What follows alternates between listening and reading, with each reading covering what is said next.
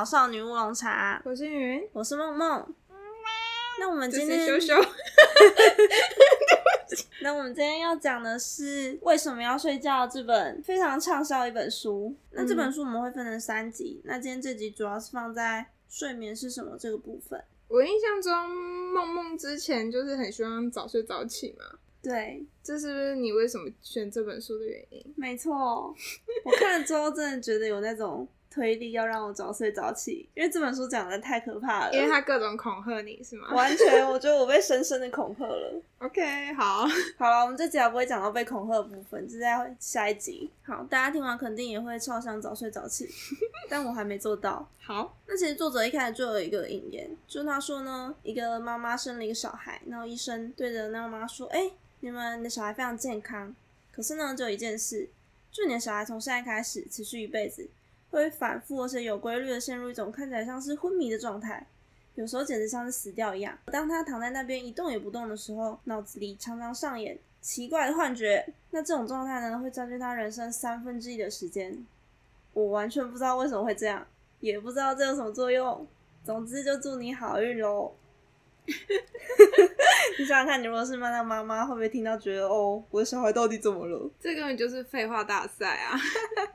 其实就是睡觉，对吧？对。那其实我们人生有三分之一的时间都在睡觉，有没有觉得很浪费？我其实曾经觉得，我 现在也还是觉得，又觉得不睡不行，超可怕。嗯，就会觉得啊，要是我能够睡四个小时就好了。真的，我也常想过。哎，其实我小时候有看过一本书，那本书的作者就说，其实人一天只需要睡三个小时就够了。谁这样说？我忘记作者是谁了。反正我小时候那段时间很认真在写作，可想而知后果是灾难性。哪一天上课就爆睡这样吗？真的，我记得那几天我都超累，但反正就第一天超累，然后第二天会很亢奋，但后来就完全没办法持续，因为你要睡三个小时就起来，真的太痛苦了。你还有实验精神呢，我的妈！反正我那时候真的理智想要减少我的睡眠时间，因为我觉得哦，如果不用睡那么多，我就可以更多时间来做别事。嗯，真的。我小时候有看一本关于达文西的传记吧，不一定传记，就有点像是他的奇闻异事。听说他好像只睡四个小时，而他所谓的睡四个小时，他是把它拆成每睡一次十五分钟这样睡，太扯了。然后他就可以维持他一整天的精力。小时候看的时候，我就想说，哇靠，这人也太强了吧！然后想，嗯，不愧是大师。所以你没有想要跟他？没有，就是不愧是大师，真是一个理智的选择。没办法，他在睡觉。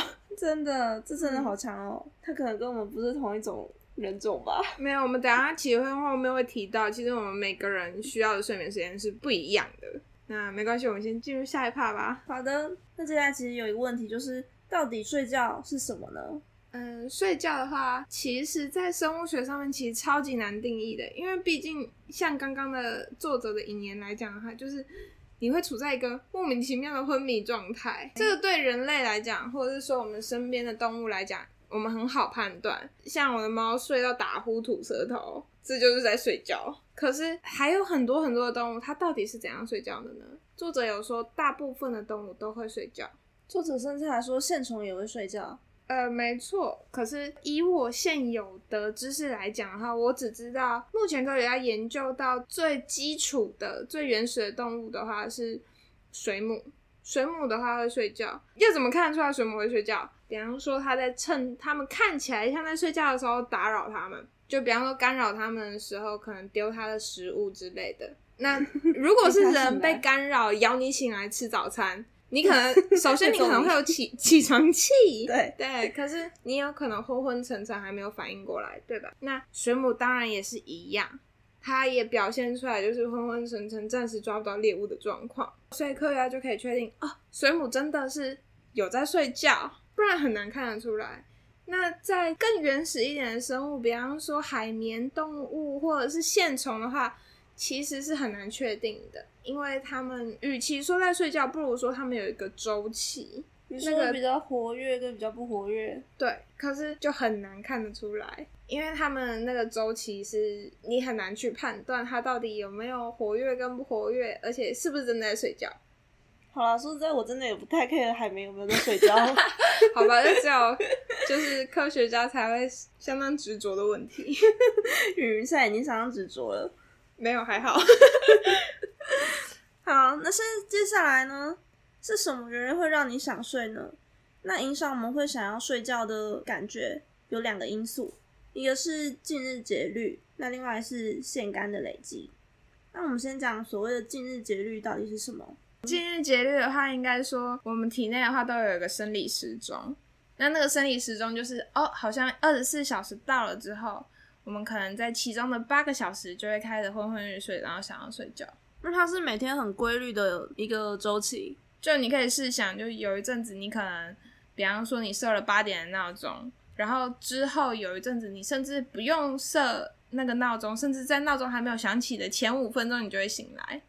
那表示说你的近日周期是非常稳定而且规律的。那其实呢，一开始是在植物上面发现的，因为过去人们发现植物会对太阳有反应，它的叶子或花会跟着太阳的轨迹行动。那有一个法国地球物理学家叫德梅洪，他就想说，那植物这样做到底是因为太阳轨迹，还是它自己本来就会想这样做？那他是研究含羞草。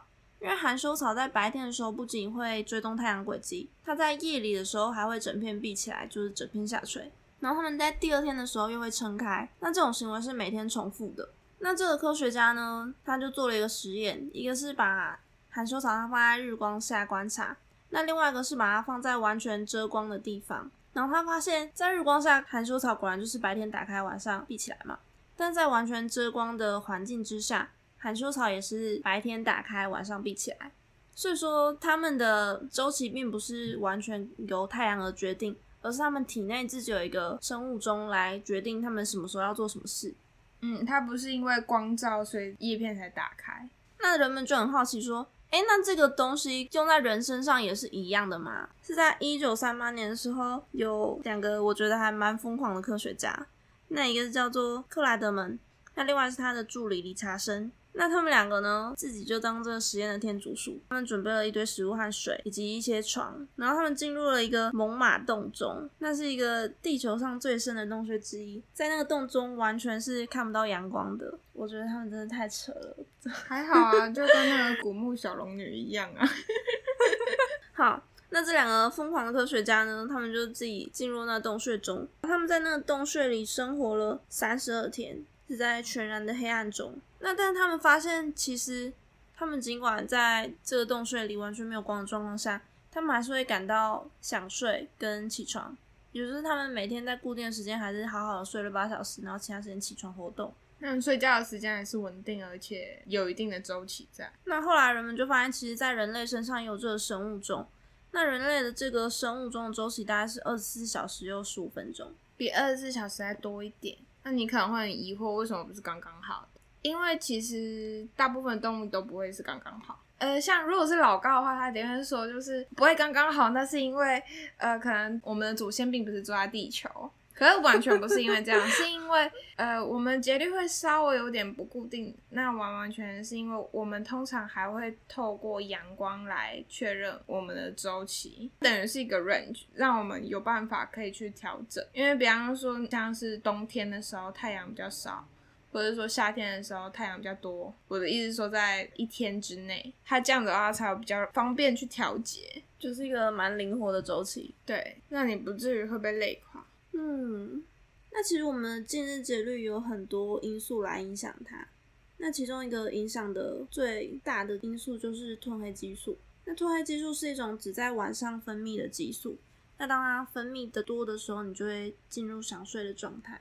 那当早上你是接触到阳光的时候，那褪黑激素的分泌量就会渐渐减少，然后你就会渐渐想要醒来。这就为什么刚刚说需要晒太阳才会调整它的生理时钟，因为褪黑激素可以调节我们的近日节律，所以在跨越时区的时候，也可以使用褪黑激素来调整时差。不过其实作者是说，很多褪黑激素的药剂标示的相当的不明确，误差很大，所以大家用的时候 可能可以试试看。他是说有安慰剂效果，那其实心理的安慰作用就已经非常强大了，所以大家就可以相信哦，这褪黑激素一定超有用，那你就会睡得很好哦。嗯哼，那作者还提到，这个近日节律呢，有分成两种类型，一种是夜猫子类型，那另外一种是早睡早起型。所以你如果太晚睡的话，就也不要怪自己，这可能是你的基因导致的。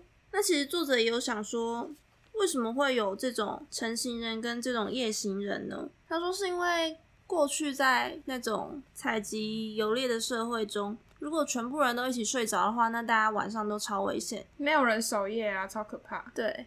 那如果他们互相交错开时间的话，那让这个所有人都在睡觉的时间减少，这样大家一起活下去的几率会比较大。基因上面就会让你的睡眠时间是有一个多样性在。但其实看完这本书之后，我觉得还蛮奇怪一点，就是最近一直听到一个说法，说中医说你要在十一点到两点之前睡，因为那时候你才能养肝。但这本书其实完全没有提到你到底要在什么时间去睡觉，它只提到你大概要睡八小时。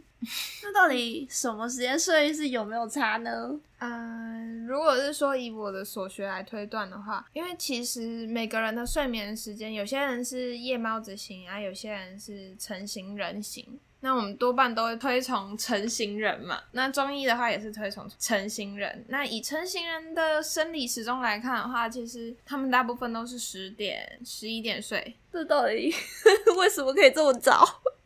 因为他们是成型人，他们是五六点就醒了。那其实你进入睡眠的话，你的睡眠是会有一个小小的周期的，每一个周期就是一个半小时，九十分钟。所以如果你从十点开始算的话，你就是十一点半；如果是从十一点开始睡的话，就是十二点半左右。那你就是一个周期一个周期开始进行你的睡眠。要是在这中间被打断的话，你会非常难继续睡下去，因为你被打断了。所以中医才会说，你要好好的养肝，就要在这一段时间，你要保持你的睡眠，你一定要在这个时候睡觉，因为你才能够好好的睡觉。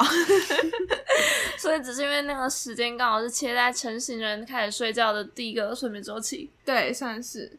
所以说我其实十点睡八点起床，跟我两点睡十点起床，效果可能是差不多的嘛。对，如果都有睡满八小时的话是差不多。可是要看你到底是不是在这之前你醒了多久啊？你要是在这之前你醒了二十小时甚至三十小时。你等于是在补眠，又或者是说你本来就是个成型人，可是你又熬夜，然后你再睡八小时，那其实你的睡眠品质也不好啊。这样看来，还是要先找到自己到底是成型人还是夜行人。对，可是夜行人好像还蛮衰的，因为我就是没办法睡这么晚。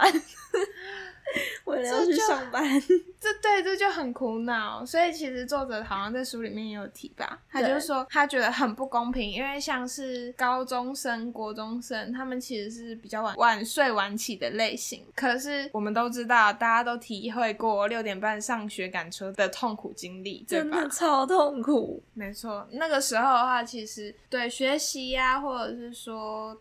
对身体什么的都不太好，这个社会实在太推崇早睡早起了。对，我觉得蛮不合理的。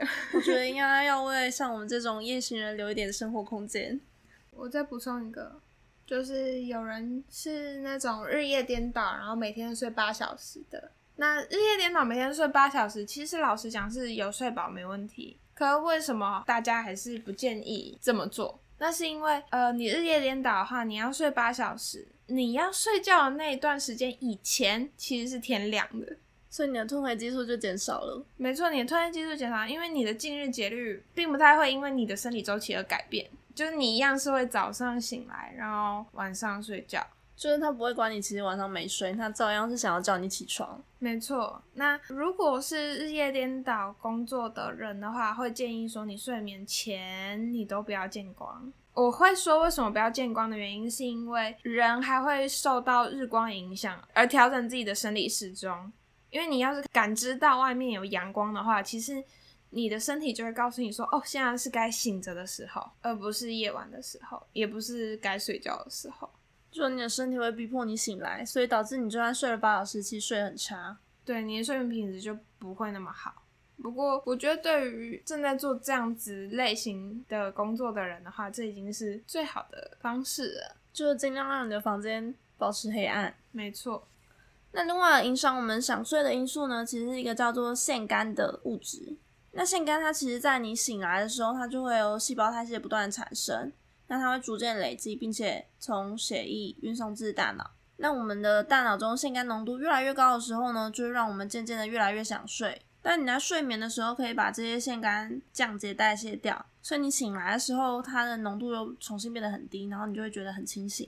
那所谓的咖啡可以提神呢，其实也跟腺苷有关，因为咖啡因这个物质其实长得很像腺苷，所以它会堵住我们的大脑中的腺苷的受气。因为大脑的受气必须要感受到腺苷浓度增强，我们才会想睡嘛。但那些受气被咖啡因堵住了，所以他们就会一直很兴奋。就算腺苷浓度超高，他们也会觉得哦，我现在精神还很好啊，完全不想睡。因为你的大脑没有感觉到腺苷浓度正在飙升这件事情，所以这就是为什么咖啡因可以提神。那其实呢，我有听过一个提神的小诀窍，就是呢，你先喝下咖啡，然后大概小睡个二十到三十分钟，然后起来之后，你的精神就会加倍的好。因为呢，你喝下咖啡之后，它大概二十到三十分钟左右，它会开始有作用。然后你先小睡，又把腺苷清除了，所以等于是双倍的提神。所以你平常中午如果昏昏欲睡的话，可以试着来个咖啡小睡。不过其实还是不建议长期这样子使用，因为咖啡因的浓度，其实在书里面也有提到，它的半衰期大概是五到七个小时。所以如果太晚喝咖啡的话，假设你在下午两点喝咖啡，你的咖啡因会持续到你晚上九点多甚至十点，所以你可能晚上会比较不容易睡得好。因为它就算剩下一半，也还是会让你感到兴奋。它的浓度只剩一半，可表示说它下一个浓度也要只剩一半，还要在五到七个小时。你要是喝了超级多咖啡的话，那你说不定可能整晚都不用睡，这也是蛮可怕的。那大家可能还会有一个问题，就是有时候我熬夜之后，但我第二天却觉得精神异常的好，那是到底是为什么呢？有点像是说你熬过一个时间，就反而不想睡了。那其实为什么会这样呢？是因为影响我们想睡的因素有两个，就是刚刚讲过，一个是近日节律，一个是腺苷嘛。那腺苷只要你没睡着，它就会不断累积，所以一直会不断上升。那你可能想睡程度会越来越高。但是呢，那近日节律是不受你有没有睡影响的。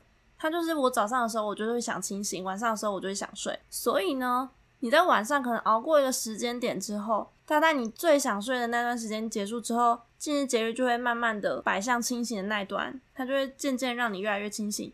那你就觉得，哎，我好像没这么想睡了，就误以为我自己精神越来越好。其实只是因为近日节律在像白天的过程当中，它会让你越来越清醒。但实际上，你的腺苷还是持续累积的。所以当近日节律又渐渐到晚上，让你想睡的力量增加的时候，你就完了，你一定会超级想睡，你会超级困，爆困。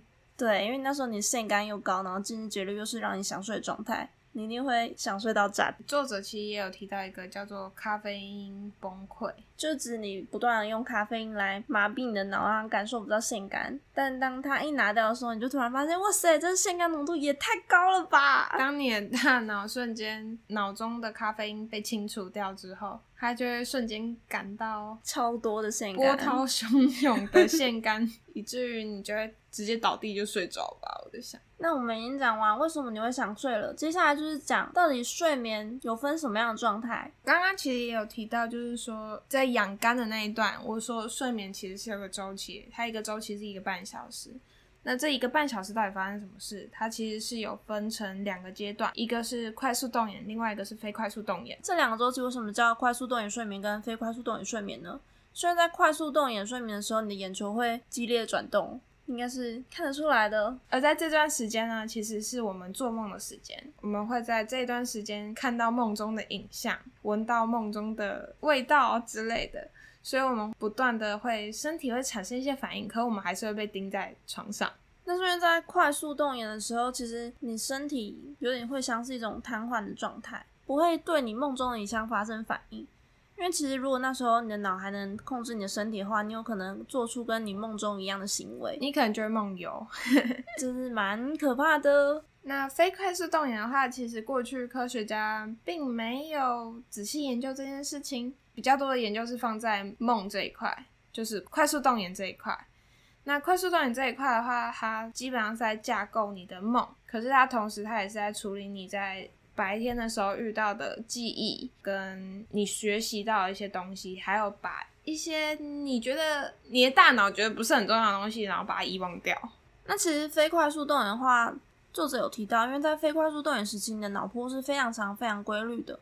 那这个脑波呢，因为它是比较长的波，所以它可以传递的比较远。那它是将你的记忆转送到长期记忆的位置。那在这一部分的话，其实以我的所知来讲的话，非快速动眼它很大一部分其实是在建构你大脑的白质。白质的话是你的大脑有分灰质跟白质。然后灰质的话，基本上是处理你的记忆啊，然后你的语言啊，你的说话、动作之类的这种东西，它是比较表层的。那白纸的话比较不一样，因为它是负责一些内隐记忆，比方说你怎么学会骑脚踏车，你怎么学会游泳，这些东西其实是白纸会帮你存下来的。有点像是心智表征吗？哎，对，就像我们之前学的心心智表征，可是。如果说是灰质啊，灰纸的话，就是比方说我们现在在读的这本书，我们要把对它的记忆全部输送出来，这种东西啊是灰质主要在做的事情。那白质的话，就是我们会称为是内隐记忆，算是比较深层，然后跟技能比较有关，甚至是跟潜意识有关。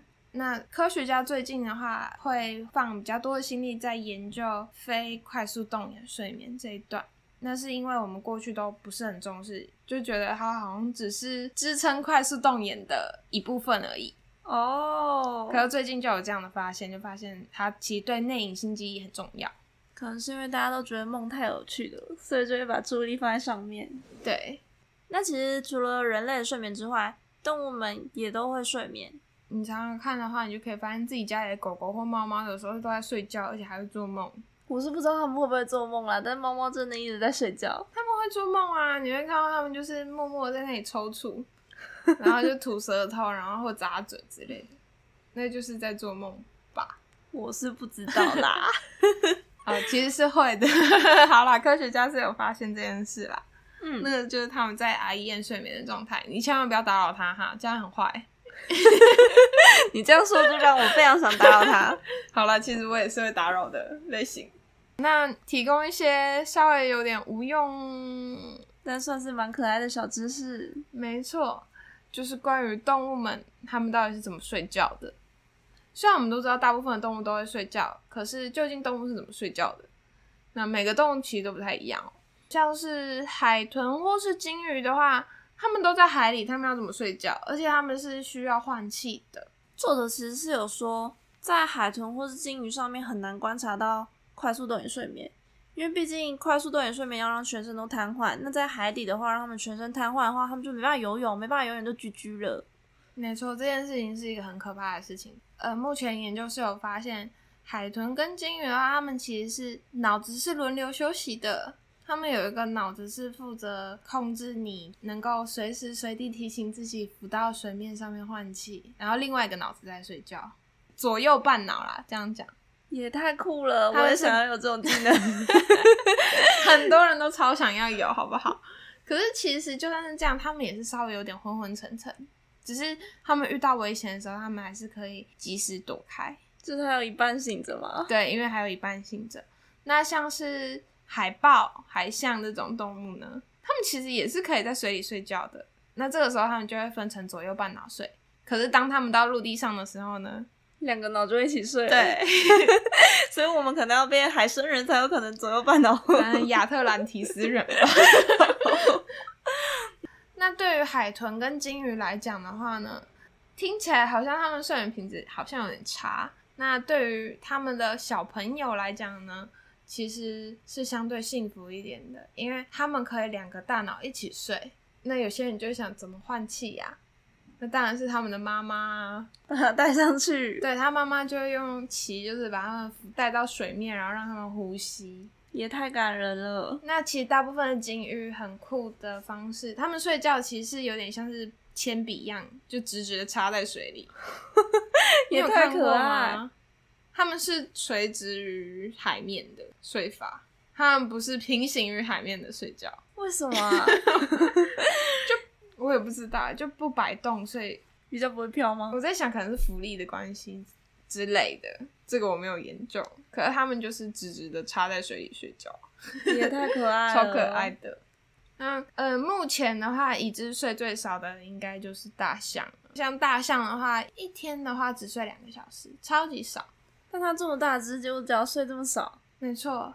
而且他们睡觉的话，他们其实是大概是三四天才会进入一次的快速动眼睡眠，其他时间都是非快速。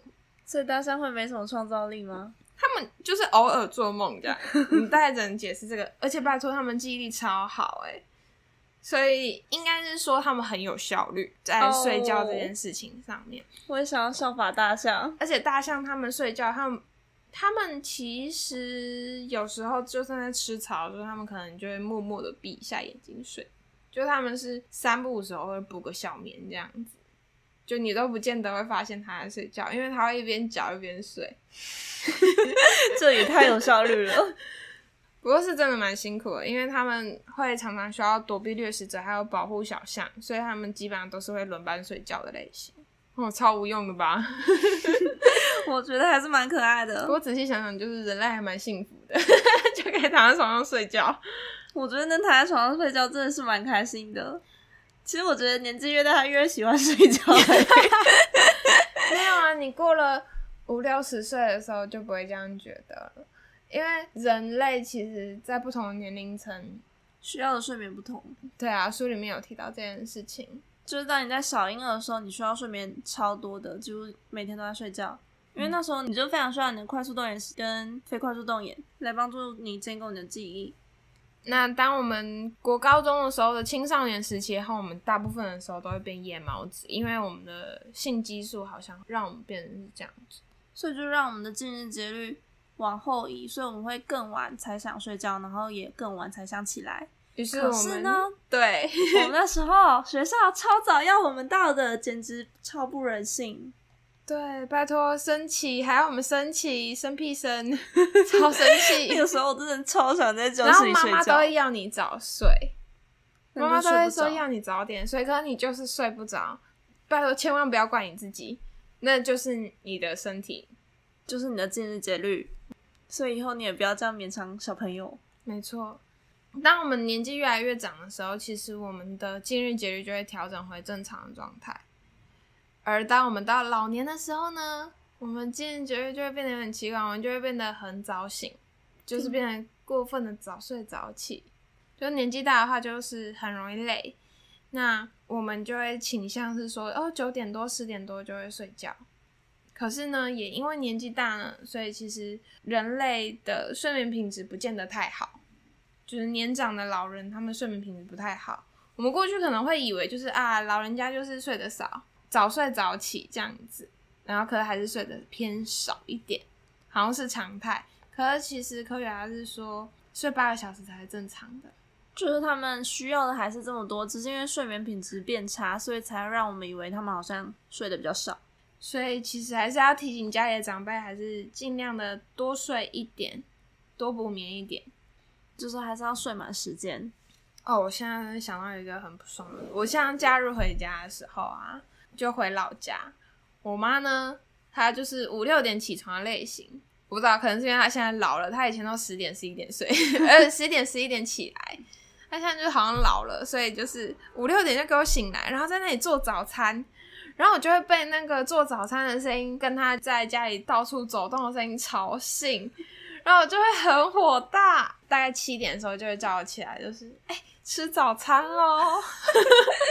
哎，人家帮你准备早餐，这是非常开心的一件事了。但是我也不会想要七点起来吃早餐，我宁愿睡到十点，然后到楼下买早餐。这是真的。我觉得假日我真的完全不想早起。那个时候你就会哦，我好想多睡一点哦，然后就会很崩溃。可是，对，请大家就是跟家中长辈沟通一下，互相体谅。就是要提醒他们，还是需要八小时的睡眠时间。没错。好，那我们第一集关于睡眠介绍差不多到这边了，希望大家都能睡个好觉。